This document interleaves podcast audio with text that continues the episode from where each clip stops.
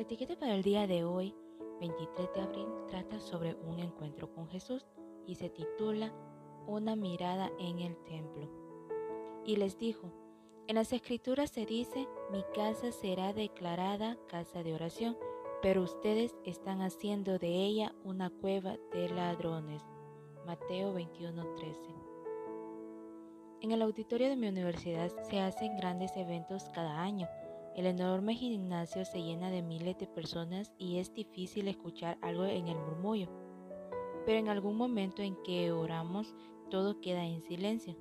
No sé si alguna vez viviste esa experiencia en que una multitud de repente se calla. El contraste es notorio. Ese día el ruido también era increíble. Había muchos animales y gente que venía de todas partes y de todas las clases sociales. Se escucha a los ambistas gritar y a los diferentes dueños de animales ofrecer lo que tenían para vender. Pero eso no era un gimnasio Parecía un mercado, pero era el templo. De repente todo quedó en silencio. De esa escena quizá tenemos la primera eh, imagen de Jesús azotando un látigo y reprendiendo a todos por su falta de reverencia. Pero Elena de Guay cuenta que antes de eso hubo una mirada a la que nadie pudo resistirse. La gente se dio cuenta de que alguien sumamente importante estaba ahí. Poco a poco se fue haciendo silencio. La mirada de Jesús transmitía algo celestial y demostraba conocer lo más íntimo de sus pensamientos e intenciones.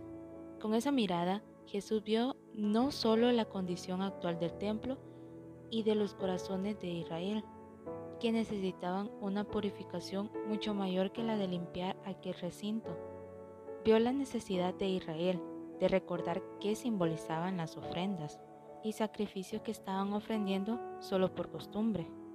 Vio la discriminación, el abuso y el maltrato que recibían los más necesitados y lo poco preparado que estaba Israel para compartir el mensaje de salvación.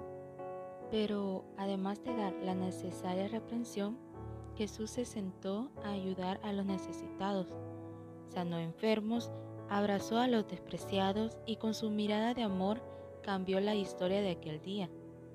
Comenzaron a escucharse testimonios de gratitud y el templo se convirtió en lo que debía ser, un lugar donde encontrarse con el Salvador en la condición en la que estamos, para de ahí salir a contarle al mundo lo sucedido en ese encuentro.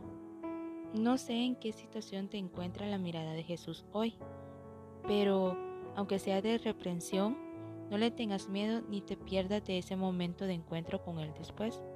Será de gran bendición.